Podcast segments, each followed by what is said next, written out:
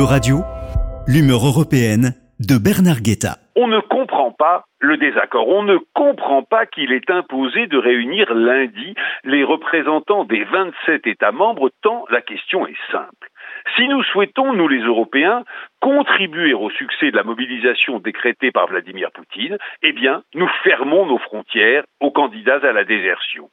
Comme nous ne le souhaitons pas et voulons au contraire que le plus grand nombre possible de jeunes Russes refusent de prendre part à l'agression contre l'Ukraine, nous leur ouvrons nos frontières. Il n'y a pas de choix plus clair, mais les pays baltes, la Finlande et la Pologne, des pays dont la dénonciation de Vladimir Poutine et de ses crimes de guerre est pourtant sans aucune ambiguïté, entendent refuser leur protection aux Russes fuyant la mobilisation. Leur première raison, celle que tous invoquent, est la sécurité. Ils craignent, disent-ils, que les services russes ne puissent mêler aux déserteurs nombre de leurs agents chargés de semer des troubles ou d'assez bien s'intégrer au contraire pour devenir d'insoupçonnables espions. Oui, oui, c'est un danger, mais les services russes ont aujourd'hui tant à faire pour briser en Ukraine la résistance des zones occupées et prévenir en Russie tout vrai mouvement anti-guerre qu'ils n'ont guère de temps à consacrer à la constitution de nouveaux réseaux en Europe. Ce danger n'est autrement dit pas à surestimer, pas du tout, et l'on pourrait aisément le parer en répartissant ces déserteurs entre les 27 États de l'Union, qui auraient alors tout loisir d'étudier leur dossier cas par cas. Quant à la seconde raison opposée à l'accueil des candidats à la désertion, elle vient essentiellement des pays baltes. Beaucoup des Russes qui sont en train de fuir la mobilisation étaient d'accord avec le fait de tuer des Ukrainiens, déclare ainsi le ministre letton des Affaires étrangères.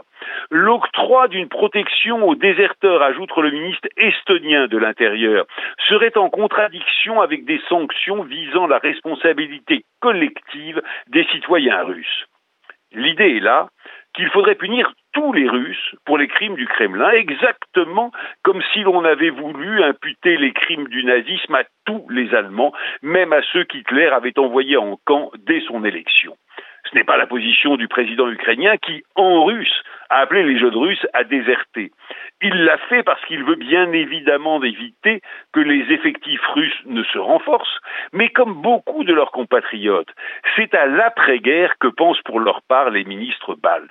Ils ne veulent pas, eux, qu'on puisse dire alors que Poutine n'était pas toute la Russie.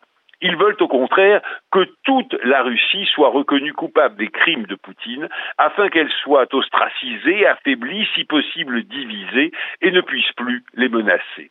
Ce qu'ils veulent, c'est que soit infligé à la Russie le traitement qu'avait subi l'Allemagne à la fin de la Première Guerre mondiale, et non pas, surtout pas, celui dont elle avait bénéficié à la fin de la Seconde Guerre mondiale. On peut le comprendre, car ces pays ont toute raison historique de n'avoir que méfiance et ressentiment vis-à-vis de la Russie, mais le traité de Versailles avait accouché du nazisme, alors que le plan Marshall a, lui, permis l'émergence d'une démocratie exemplaire.